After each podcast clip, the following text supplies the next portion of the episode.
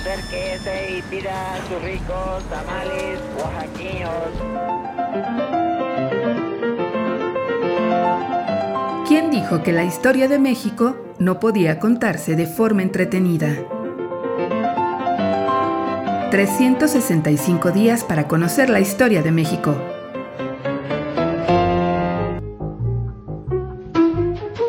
Sábado.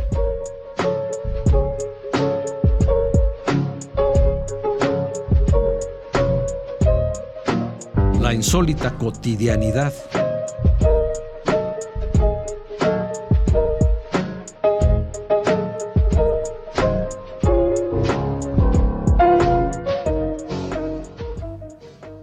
Consejos. La abuela Park era una marca registrada. Con su vasta experiencia, tenía remedios caseros para resolver cualquier problema. Callos, dolor de muela, tos, diarrea, escalofríos y calenturas, entre muchos otros. La gente podía identificar sus productos porque aparecían en los frascos con su peinado de chongo sus anteojos, su chal y bordando con una actitud francamente amenazadora.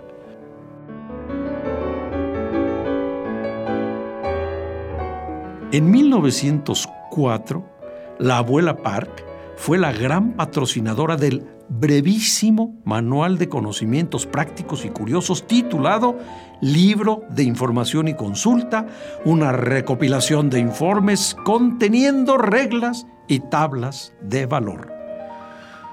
El título, básicamente, no le indicaba nada al lector hasta que no revisaba cada una de sus 74 páginas.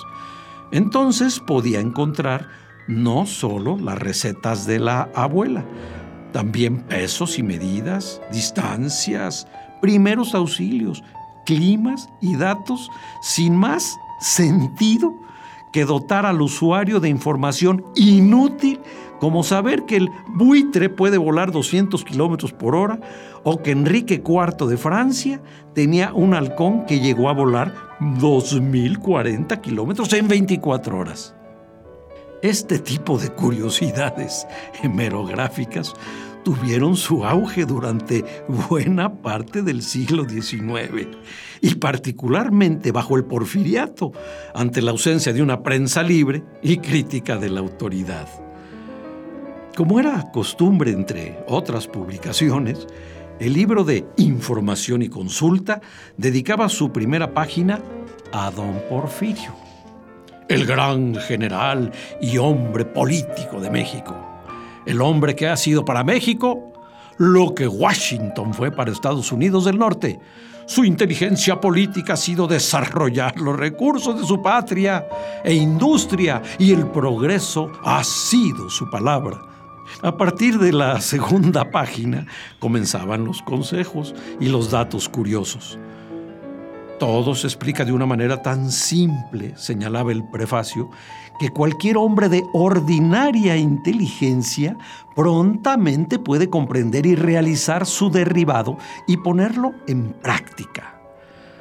Junto a las recetas de la abuela Park aparecían una y otra vez datos sin sentido, como saber que después de Estados Unidos, México era era el país que tenía más líneas férreas en América, que la capital del país, en 1904, era la ciudad mejor alumbrada del mundo, o que no había nada mejor que el agua oxigenada para quitar las manchas de la sangre derramada por la represión porfiriana.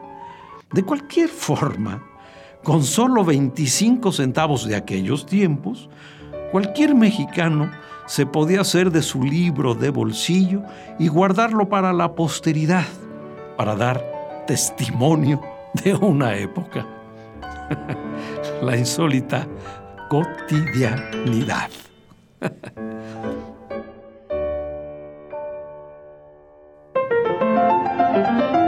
365 días para conocer la historia de México. Esta es una producción de Radio Universidad de Guanajuato y la Dirección de Extensión Cultural en voz del Teatro Universitario. Serie basada en el texto de Alejandro Rosas, 365 días para conocer la historia de México.